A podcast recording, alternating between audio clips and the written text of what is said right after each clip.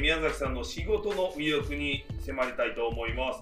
まずは今この理事長補佐を務めておられます T リーグこちらの現在につい。てですけれども、T リーグはサードシーズンがこの2020-2021シーズンで終了しましたけれども、はい。この3年まああのこの理事長補佐になられてはまあ1年ですけれども、どういうふうに感じてらっしゃいますかこの3年 T リーグというそうですね。あの子どもたちのはい。将来の、はい、おまあ、夢を叶える、プロ卓球、うん。まあ、そういう場を、まあ、卓球協会として作った、はい。まあ、T リーグがあの華々しくこうスタートしたはい。というところは、うん。まあ大変嬉しく思っております。はい。で卓球協会の役員としても、はい。ここをしっかり、えー後押ししていこう育てていこうという気持ちはあ実際ありました。うん。そして1年があ過ぎて、はい。えーやはりこのリーグを作った時には、まあ、初期投資とか、はい。い、ろんなお金がかかりますからここで黒字を出すっていうのはね、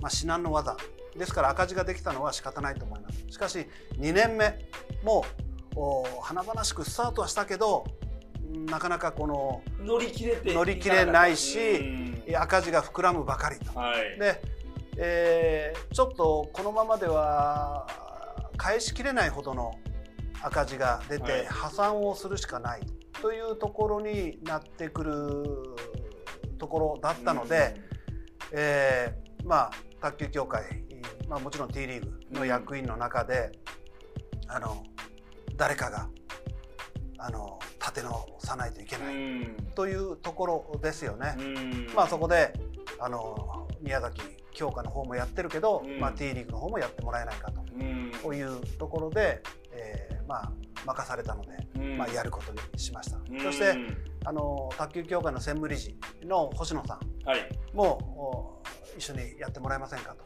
で星野さんも一緒にやろうということで星野さん、まあ、理事長になっていただいて、うん。まあ、私どもの顔ですね。うん。で、まあ、私が下で働かせていただくうんということでやっとその一番懸念されたあー収益のところははい。やっとこのお3期目は単年度黒字というのがもう明らかになってきましたので、うん。まあ、これを続けていけばあの今までちょっとおお借りした赤字の方も全部返しきれる目処も立ちましたのでね、うん。健全なリーグになっていくなと思ってます。うん。はい。これも過去2年、まあ、もちろんその赤字が膨らんでしまったっていうところもちろんコロナの影響もあったりといはい。うところでしたけれども、まあ、もちろんスタートアップにもお金かかりますけれども、こういったところはどういうふうに、えっと宮崎さん見直していかれましたか？そうですね。やはりあの、全体的に見る人間がいなかったので、はい。一つ一つの部署を一人一人のその部長が任されて、うん。でその部長が責任を持って部下と一緒に最高の最高のクオリティを求めてやった結果お金がいくらあっても足りないぐらいお金をこう、まあ、使ってしまったということですね。みんな悪気はないんですよ。そうですよね。最高のものを作ろう。ん。うで全体的に見てませんから、はい。うん、もう作りたかったら作ったらいいと。うん。もう最高のもの、うん。でもあの元になるお金がちょっと足りなかったということですね。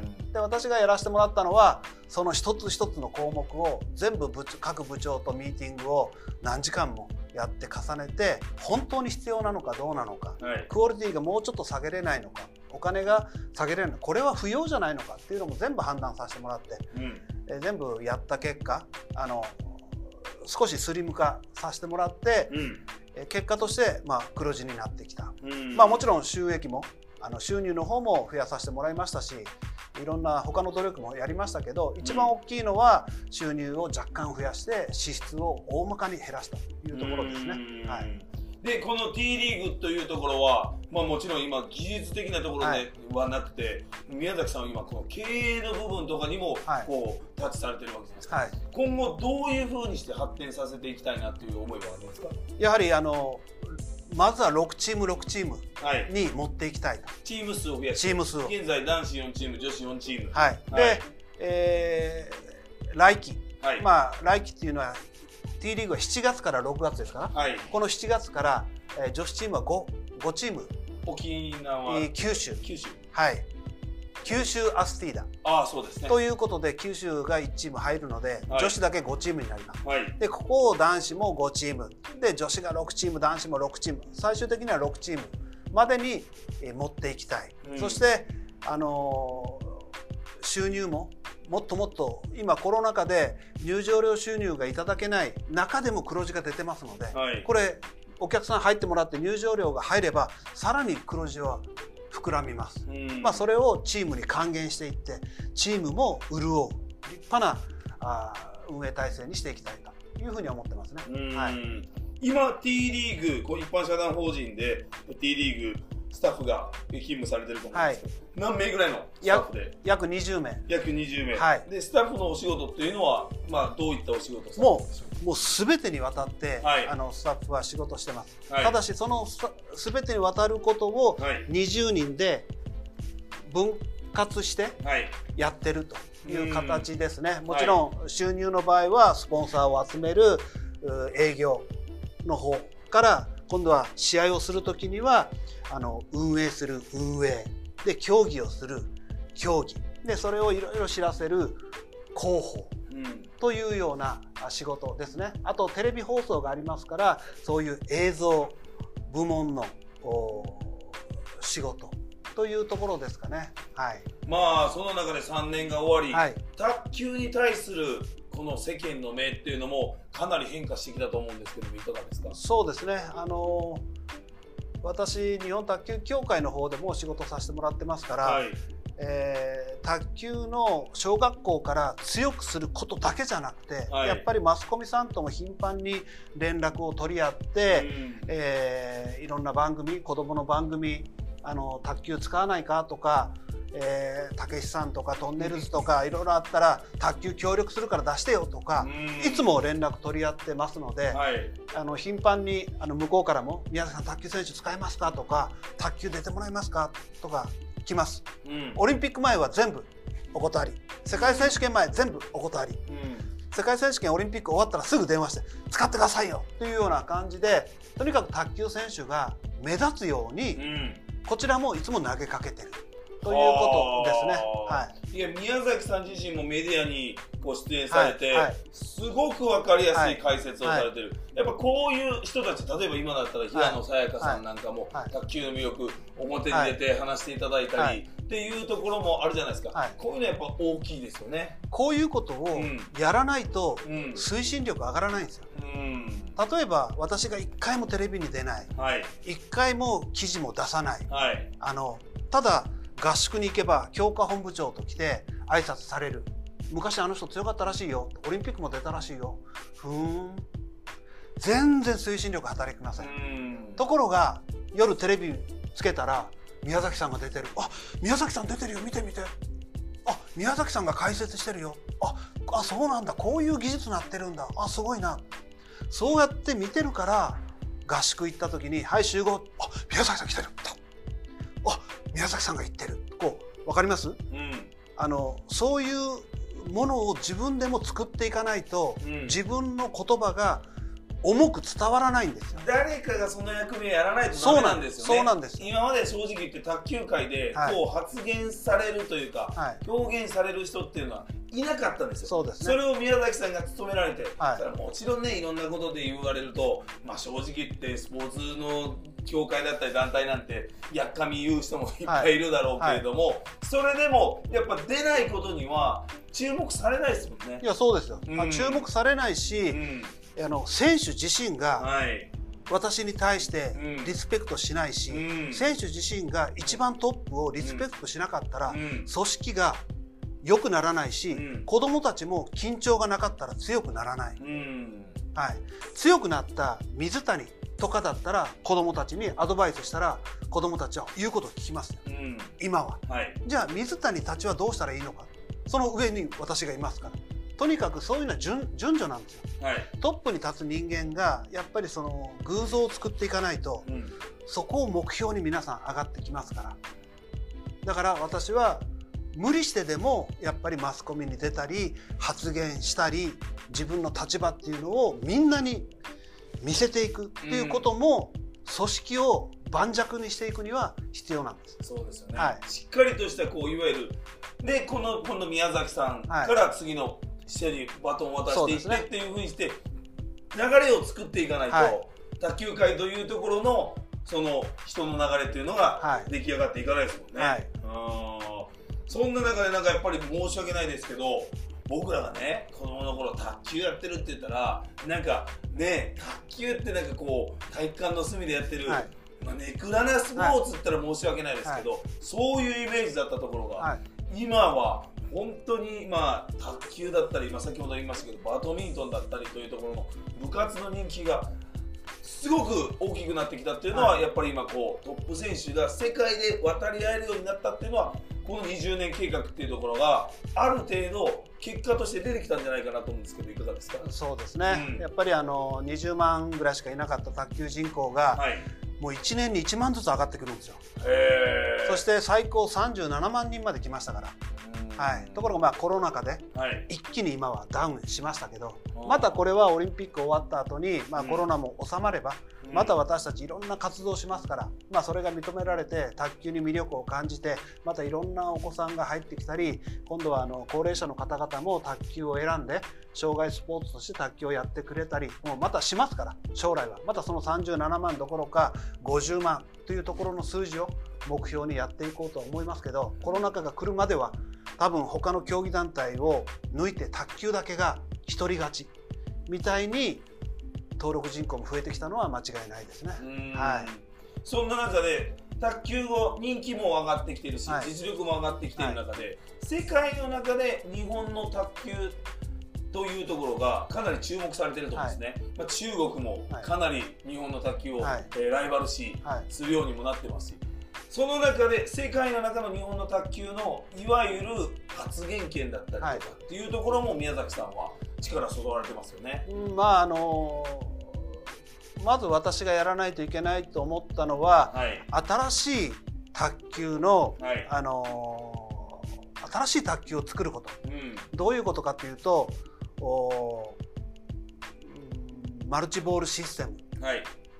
だとか、はい。まあいマルチボールシステムっていうのボールが飛んでいったらははい。腹心が次のボールをポンポン与えるはい。やつですよ、はい。もう全日本でもやりましたけど、はい。今は大きな国際大会全日本のお準決勝決勝は当たり前になってますけど、はい。これはなかったですからね、おはい、今までは？今まではなかいや一つのボールでボールがどっかにフェンスを越えていったらそのボールを取りに行ったり中断がいつも頻繁に中断があるっていうのが卓球でしたから、はい、今はコロナ禍なので、はい。たくさんのボールを使わないでうん。一つのボールでやるように今はなってますけど、はい。コロナが収まったらまたマルチボールシステムが復活しますからはい。そういうマルチボールシステムを作ろうとした時に日本だけで発案してもできないんですよ。これは T2 ダイヤモンドという、まあ、あの国際大会の中でも ITTF が主導しない民間がやってる大会の中で新しいルールを作っていってうん。それが認められて知らない間に ITTF 国際卓球連盟がそれを見本として取り上げる。うん。ITTF がやるんだから日本卓球協会もやる。全日本でやる。っていうふうにマルチボールが進んでいった、まあ、そういう技術を改革していく顧問として、まあ、私は参画したということですね。うん。はい、やっぱり見せ方っていうところも新しくしていかないと。そうですね、うん。まあ、24分でゲームが終わるっていうシステムを作っていったんですね。あー30分番組ではい。コマーシャルを入れて、まあ、24分しかあのできない。だから24分以内にしっかり終わるっていうシステムを考えて作っていってそういうマルチボールシステムとかそういうことも考えていったということですね。はい。なるほどね、はそういうところでいわゆるメディアの枠だったり、はい。というところも考えながらいろいろ卓球のルールもはい。分かりやすく、はい。見やすくというところも追求されてる、そうですね。うん。はい。どうなんですか？日本の卓球というのは世界の中でどれぐらいの位置に来ましたか？まあ女子はもうナンバー2でしょうね。中国いて、はい。それもナンバー3とはかなり差をつけたナンバー2です。もう中国日本の2強になったそうですねうん。男子は今ナンバー3うんですけど、はいナンバー4以下を若干離したナンバー3。ただしまあドイツ韓国に今ドイツに負けてますけど、はいまあドイツを抜いたとか韓国に離したとかそういうレベルじゃない。まだ韓国ドイツと一緒ぐらいのレベルにはあるというところですね。うん。ただしあの2001年私が監督を引き受けた時にはベスト8にもう入るのは絶対無理だと言われた時代でしたから、はい、今メダルを取るのは当たり前だと言われる時代になりましたから、まあ、そこまでは持ってこれたということですね。はい。でも僕も T リーグのお仕事をさせていただいて選手を見てたら、はい、まず卓球を見たことない人はこんなに面白いんだっていうことを、まず会場に来てね、はい、楽しんでほしいなと思うんですけど、はい、その辺りもどんどんどんどん T リーグもいろいろとこう変化しながら例えば試合会場をもっと見やすいところにしようというようなそんなふうにも考えていらっしゃるそうですね、うん、あの今度は映画館でやったりとか、はい、まあ、劇場でやったりとか、うん、まあ、イオンモールのそのフロアでやったりとかっていう計画もあの徐々に立てておりますので、ただしそのためにはえー、カメラ映像がしっかりこの全国放送に耐えれるようなスペースとか耐えれるようなカメラとかいろんなその卓球だけやったらいいっていうわけじゃありませんから、うん、それをどうやって日本全国に配信するかというところも気をつけながら例えば劇場だったら片方しか見ませんよね、はい、ところが卓球って後ろから見たらよく分かりますよね、はい、でもその縦方向の映像って劇場だと撮りづらいですよね。確かに。それをスペースのない中どうやって撮っていくかとかまあ光の問題もありますし、まあ、そういうことも全部クリアしながら皆さんに配信できる環境を与えながら劇場を選ぶっていうことでないといけないのでただやるだけじゃダメなので、まあ、そういうところを今工夫してるというところですね。でも宮崎さんって本当に仕事で大事にされてる部分の中でトライするっていう姿はすごく宮崎さんにかからは感じるんですよ、はい、もうどんどんどんどんトライしますよ、うん、もうやってみないと分かんないからね、頭で考えるよりもまずやってみる、ということですね、はい、ただし失敗しそうな匂いってあるじゃないですか、はい、もうすぐ撤退します。はい。はい、まああの結構早めに撤退します。でもいろいろトライしていこうということはやります、はい、あとスピード感がものすごくある、はい、あの宮崎さんのお仕事ぶりだなっていう印象を受けるんですけど、仕事をされる上で大事にされてることってありますか？うん大事にしてることそうですね。まず自分の、うん、懐でためないことですね、はい、仕事があったらそれをもうすぐクリアしていくこと。クリアしてあのやっぱり一緒にやる仲間いるじゃないですか、はい、投げかけることで自分が持たない。そしたら帰ってきますよ、はい、こうしましたああしました。で、まあ、すぐバじゃあこう。やるともう急展開ですぐ進みます。自分がためちゃうと止まっちゃうんですよ。スピード感はい。で投げ返して1日2日連絡なかったら「おいどうなってる?」ああすいません他の仕事あったんで」お頼むよ」だから僕で止まることはない。はい、やっぱりある意味こんな言い方あれした言い方ちょっと雑かもしれないですけどノリな部分って大事ですよね。そうですね。思いついたこともやってみようとかっていうことだったり、スピード感っていう部分っていうのはすごく必要かなと思いますけどだから皆さんもお仕事があって、あのこの仕事あの何時までに返事しないといけない。この仕事はあのこの資料を作らないといけない。これは何しないといけないってあるじゃないですか、はい、もう80ぐらいあるんですよ。はいはい、それをだからもうパンパンパンパンパンパンパンパンやっていくんですよ。はい、やったらそれがバーッと減っていくんですよ。で返事が返ってきたらそれがまた増えていくんですよ。はい、だからもうそれをガーッと減らすようにボンボンボンボンもうやっていって相手にも結果として渡すんですよ。そしたらもう自分の仕事が削除しますから。だから返事が返ってきたらあの今度それに対して自分が仕事生まれますから。そこでまた追加です追加したらすぐ仕事をやって返す。もうそれの繰り返しですね。そしたらもうすごく早く仕事が回るということです。なるほど、はい、T リーグで今お仕事されてますけど、はい、T リーグで働きたいってもしね、はい、これお聞きになってる方が思われたら、どういう人材の人が必要とされる人材だと思われますまずね、うん、まあ、スポーツビジネス、まあ、他の社会もそうですけど、はい、まずしっかりと人間力を高めてもらいたいと、うん、だからあの人間力の低い人を来ていただいたら、うん、もう私たちがすごく困る。だからリアルで厳しい。もう働きたい将来働きたい中学生将来働きたい高校生もう明日にでも就職したい大学4年生いらっしゃるとは思うんですけど、はい、逆に人間力その備わってない人だったら来てもらったらその人のおかげで大変なことになる。これが社会です。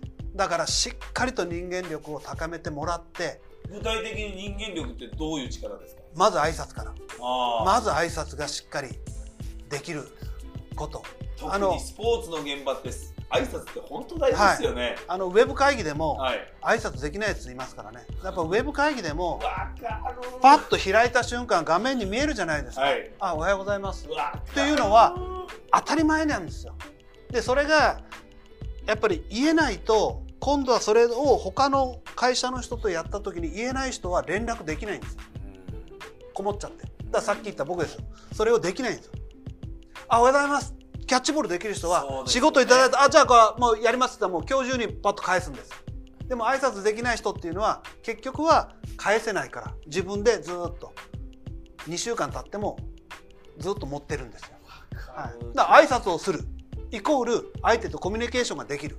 イコール仕事がキャッチボールができるんですよは一番シンプルだけど、はい。特にこのリモートがね、はい。今終了の時代で、もうあの会議行ったら普通に画面に映ってるけど黙っていていっぱいいますもんね、はいいっぱいいます。入ったら「こんにちはおはようございます」言えばいいですもんね。そして会議でもねはい。必ず一言発言することね。ああの一言も発言しないんであれば石のお地蔵さんを置いといた方がいいですよ。だって一緒ですもん一言も発言しないんだかめっちゃいますよね、ら、はい、だからもうお地蔵さんを置いといた方がいいですよ。カメラの前に。それかのけて自分が一言でも発言するということ。うん。で挨拶する発言できる人はキャッチボールできるんですよ。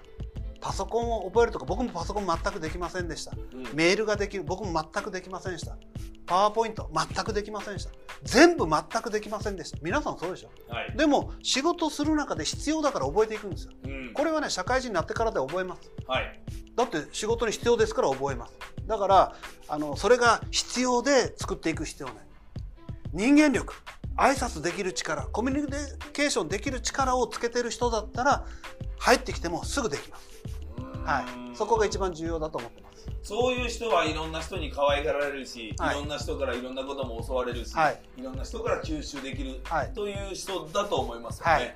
あー。やっぱとにもかくにも人間力。そうですね。うん。はい、だからその人間力を鍛える挨拶がしっかりできる一番いいのはスポーツだと思います。うん。だからそういうスポーツを自分が経験してきてで少し理不尽な目にもあるかもしれませんけどそういう目に遭うことも人生経験になりますからだからそういう経験を積んでしっかり挨拶のできる人間になってスポーツビジネスに入ってもらったら仕事の中でいろんなキャッチボールが対戦相手仕事のお相手とできるようになると私は思ってます。宮崎さんはもう卓球を愛されて卓球にいわゆるもう恩返しじゃないけれども卓球のためにこう進まれてます。はい、もちろんこうよく言われる言葉で、えー好きなことを仕事にするとはい。大変なことの方が多いとかよく言われますけど、はい。宮崎さんのこの今お話を聞いてる限り好きで仕事にされてる方が輝けるんじゃないかなって僕も思うんですけどいかがですか？当然だと思います。ん。はい、もう好きだからこそもう楽しい人生が。うん。もうすんごい楽しいです。はうん。もい、自分の好きなことを仕事にしなかったらどうすんのと。いや僕は思ってます。あー。そういう部分でもやりがいも感じらっしゃいもう感じていらっしゃいますか？十分感じるただし、まあ、責任が重くなってきてますので、うん。自分の、まあ、発言なり自分の方針なりが大きく組織を揺るがしたり大きくこう傾けたりっていう、まあ、心配もあるっていうことは常に思っていますね。うん。まあそう思いながらもはちょっと激しい発言するんですけどね。はい。あこの間のあれですよね。あの ITTF のまあそうですね。はい。まあちょっとあのあの何回抗議文出しても返事もくれないので、うん。まあ最後はちょっと怒らないといけないかなと。この辺りの話ちょっとだけじゃあ詳しく説明していただくとすればどういうお話になるんまですか、ああの WTT っていう組織をはい。ITTF が作ったんですけど、はい。お大きく分けて2つ。はいあの選手は向こうが選ぶんですよ。うん。だから日本は選べない。日本チャンピオンになった及川を出そうと思っても出してくれない。向こうは張本と、ね、水谷と丹羽とこの3人しかいらない。ということで選ぶ権限は向こうにあるんですよ。で日本にはないんですよ。だから日本でいくら新しいポテンシャルの人間が出てきても出せないんですうん。こんなおかしいことはない。でもう一つ今度は向こうが選んだ人間張本だったり水谷だったり丹羽だったり。もし出てこなかったらペナルティを与える。ワールドランキング8大会評価する中の1大会を0点にする。ということはランキングがガタッと落ちる。ということですね。脅迫ですよ。この2点。この2点を変えてもらわないと納得いかない、はい、やっぱり日本は日本で国内予選をやってすごい強くなった人間をやっぱ出してあげたい、はい、そして、えー、張本とか水谷とか丹羽にも用事がある。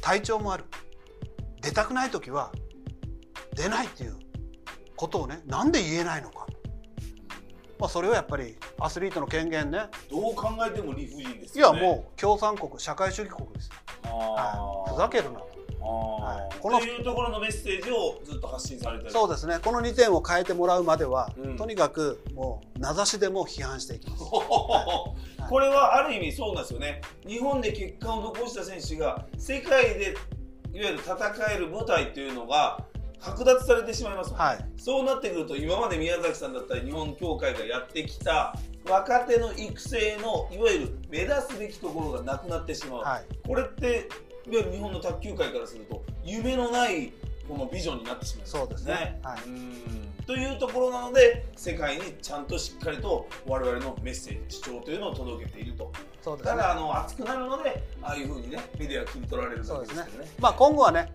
あのこれ以外であの 表に出ない感じでやらさせていただきます。なるほど。はい、まあもう今回でも前回今回で分かっていただいたと思いますけど宮崎さんの卓球愛なんとかこの卓球をもっともっとさらに加速させていきたいという思いを感じていただけたと思いますけどもその中で T リーグ、まあ、普及という部分ともちろんこのビジネスという部分のこのバランスこのねバランス取りっていうのは結構難しいかな。普及という部分とビジネスという部分、あの各チームにおかれましては、はい、もうビジネスを中心に考えていただいてやっぱり自分たちのチームをしっかり、えー、作っていく。そして、うん、えー、所属した選手にあのいいお給料を払ってあげる。やっぱりビジネスをしっかり考えて。で普及の面は私たちリーグ全体でどうやったら普及していくかというのをしっかり考えさせてもらって、えー、アンダー6というチームを各チームに作ってもらってますけど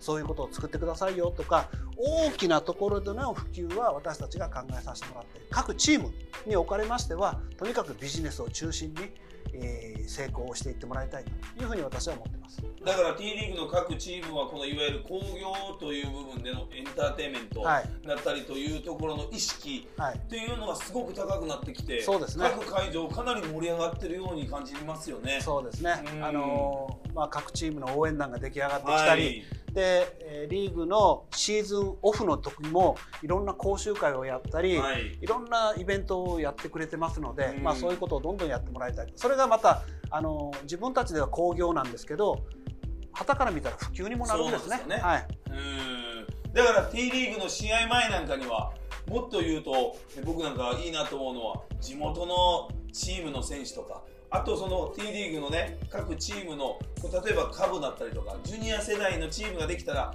この T リーグのチームのジュニア対地元のえー、いわゆる学生とかが勝負するような、はい、そういう、えー、のエキシビションマッチなんかが行われるようになっていったらさらに面白くなっていくなって感じしますね。そうですね、はい、もっともっと発展したら、もっと大きなビッグスポンサーがつく可能性もありますから、はい、もうそういうビッグスポンサーがついたらね、そのお金を全部そのチームに還元してあげて。どんどんどんどん各チームが発展していくように持っていきたいと思いますね。プラス世界のトップ選手なども日本の T リーグでプレーしたいというようなそんな選手も増えてきてるような感じがするんですけど。もうほとんどもう世界に知れ渡って、うん、やっぱり今現在中国の長級リーグが少しお休みしてますから、はい、日本の T リーグが今世界ナンバーワンみたいな扱いになってきてますよね、うん、だからそこをもっともっとそう思っていただけるようにもっともっと私どもが各チームを支援できる、はい、もっともっとこう分配金とか支援金とかいうのももっと多く渡せるようにしていきたいなと。そのためには全体が発展していってスポンサーの皆様方が T リーグっていいよなあそこにお金出したいよねって思ってもらえるようにそのためには多くのメディアに出るとかねいうことも必要ですから、まあ、全体を見ながらそういうふうに発展させていきたいというふうに思ってます。なんかお金の話をすることがあれじゃないですけど、まあ、数字で分かりやすく言えば卓球のトップ選手なんてもうね1億円プレイヤーとかも何人か出てあますね。もう何人か出てますね。うん。はそれぐらい夢のあるこうプロ選手というのが、えー輩出されている今の卓球界ですからぜひこの卓球 T リーグご注目いただければと思いますけれども。さあそれではですね宮崎さんがこれまで経験した中でお仕事の中で最高の瞬間というのはどんな瞬間だったでしょうか思い起こしていただくとい、最高の瞬間？いろいろあったと思いますけれどもうーんこの時間は気持ちよかったなとかっていうのはパッと思い出されるまあそうですね。えーホープスナショナルチームを作って、はいまあそこの第1期生がその水谷隼とかになるんですけど、はい水谷隼があーそこから高校2年生はいになった時に日本チャンピオンになった。そして2008年はい。の世界選手権で久しぶりに銅メダルを取った。あの杭州での銅メダルを取った瞬間っていうのはいやー小学校からこうナショナルチーム作ってここまでやってきてよかったなとあの時は思いましたね。心底思いました。はい。でそこからもう絶えることなくずっとメダルを上昇で取ってきて、まあ、前回途絶えましたけど、うんもうまあ私の監督在任中はずっと取り続けたこともあってあの脈々と小学校からの強化はもう成功したなという、まあ、実感はありますね。うんうん平野福原という若い選手がこう成長して世界で戦えるようになって、でその後に伊藤平野だったりというところができて、うん。男子だったらこれで張本、うん。水谷の後に張本、で丹羽が出てきて、うん。でさらに若い選手が今出てきてるっていう。あ庭が上ですけどね。あまあ丹羽、まあ、年齢的には丹羽、はい。張本ですけれども、はい。こうやって若い選手がどんどん出てきてでまだジュニアの世代も出てきて、あのーね、いわゆるエリートアカデミーというものがこのナショナルトレーニングセンター東京都の北区にはいはいありますけれども、そこでいわゆる、ね、各地日本全国の小学校のトップ選手が中学校からそこに返して、はい。共同生活をしながら、い、わゆる卓球とはい。勉強の両立を図るわけですが、これも卓球はかなり早く取り組まれましたよね。まあオリンピック委員会の中では第1号で取り組みましたね。うん。であの何があのいいかというと夏にはインターハイがありますよね、はい。全中がありますよね、はい。アカデミー生夏に国際大会があったらもう国際大会優先なんですよ。はオリンピックしか目標がないんです。オリンピックに出るために私たちやってるんです。よそういう行動を起こすと他の中学生高校生どう思います？え私たちインターハイどころじゃない。代表全部アカデミーに取られてしまう。あインターハイ出なくていいです。国際大会選びます。というふうに今変わってきたんです。日本全国が自分たちの目標は中学生は全中だったんです。高校生はインターハイだったんです。それが中学生も高校生もトップ選手は目標は全部国際大会なんです今。だから伊藤美誠だって早田ひなだって途中でもインターハイ出なくなった。アカデミーじゃないのに。なぜなら平野美宇がインターハイ出ないでもう国際大会出ていってアジアチャンピオンになったりいろいろする。いやもう美宇ちゃんに全部取られちゃう。やっぱもう自分たちも国際大会だ。というふうにもう日本全国のトップ選手が目標はインターハイ全中じゃない。国際大会なんだ。オリンピックなんだ。っていうふうに意識が変わった。これはアカデミーを作る一番の目的でもあったし一番効果のあるところでしたね。だからアカデミーは勝たなくてもいいんですよ。そういうアカデミーが先んじてトップをやれば他の人もやらないとあの取られちゃうと代表を思うんで他も頑張れるんですよ。はい。だからこの辺りもぶっちゃけで言うとねじゃあ全中とかインターハイの人からしたら「おいおいなんでことするんだ」って思われるかもしれないですけどその辺りもいろいろ大会インターハイの時期とかもいろいろ考えながら組んでいかないことには日本の他の種目も含めて競技力って上がっていかないですよね。世界と渡っていけないですよね。そうですね。オリンピック委員会の中で話しててあのインターハイとかインカレの方が優先なんですね他の競技。僕びっくりしました。うん。え？国際大会じゃないの？いやいや宮崎さん国際大会なんかせっかく何のためにクラブを維持してるんですか？インカレのためでしょ。インターハイのためでしょ。それ国際大会行く方がおかしいですよ宮崎さんがおかしいですよ。卓球だけでした。そういう考えは。でも卓球はそれで成功してます。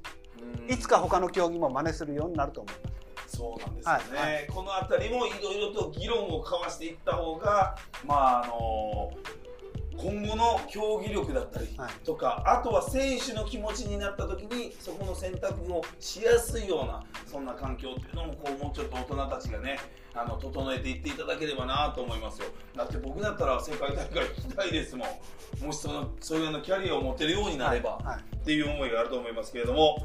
いや宮崎さんの話だ話が尽きないですね。面白すぎて。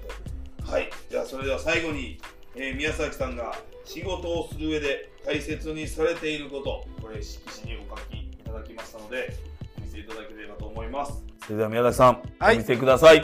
人間力。はい。もう何回も言いましたけど、うん、まああの日本オリンピック委員会 JOC の言葉も人間力なくして競技力向上なしというふうにしています。本当に人間力があればあの競技も成功するし仕事でも成功すると思います。もうとにかく人間力を高める。じゃあ、うん、人間力を高めるためには何をしたらいいんですか？ってなるでしょ。今与えられてること。学生だったらまず勉強をしっかりやる、うん、クラブ活動をしっかりやる。そして挨拶をしっかりする、まあ、そういうご飯を食べたら最後まで食べきる。お母さんにごちそうさまという、うん、自分が食べたお茶碗ぐらいは自分で洗う、うん、全ての学校の準備は自分でする。起床は自分で起床する。できたらちょっと早く起床してランニングをする。とにかく何から何まであやったらいいよねっていうことを人に任せないで全部自分がやっていく。そしてみんなと触れ合いを多くやる。まあそれが人間力。好き嫌いをするような子に人間力が備わるとは僕は思いません。もうともう勉強しない子に人間力備わるとは思いません。とにかく何から何まで与えられたことをちゃんと真面目にこなしていく。それがすなわち最後最終的には人間力につながっていくのかなというふうに思ってます。もう僕あの super agree なんですよ。もうむちゃくちゃ同意です。激しく同意です。というのもやっぱり今の時代あのどうしてもウルトラシーというか何かこう魔法的にミラクルが起きることを自分の今いる環境からなんかミラクルが起きて華々しく何かが劇的に変わるってことを期待してるかもしれないですけども、もしそういうことが起こるとすれば、それは多分人間力としてコツコツコツコツ何かを続けて地道にやってこられた人のところにそういうことが劇的なことが起きるかもしれないですけども、はい、こういったコツコツやる人間力がない人のところには、そういったことって僕は起きないんだろうなと思いますので。はい、なかなか難しいと思いますね。うん。うん、あの、はい、ウルトラシーというのはないので、やっぱ地道に頑張り続けるこの人間力が、僕は最後にはものを言うし、それが、あの未来を変えていくと思いますので、あのこの言葉を大事にですね、やっぱりスポーツ業界で働きたいという方も、こういった一番なんか生活している、あの、ベースの部分を大事にしてみれば、もしかしたら何か新しい運だったりご縁だったり、はい、っていうのが生まれるんじゃないかなというふうに思っております。はい、いや、宮崎さん本当にオリンピック前の忙しい時間にもかかわらず素敵なお話ご披露いただきましてありがとうございました。はい、ありがとうございました。えー、卓球界、そして T リーグがさらにキラキラ輝くことを、えー、我々楽しみにしておりますので、ぜひお聞きいただいている皆さんも卓球の会場行ったことないという方は足を運んでみてください。めちゃくちゃ楽しいです。宮崎さんありがとうございました。はい、ありがとうございました。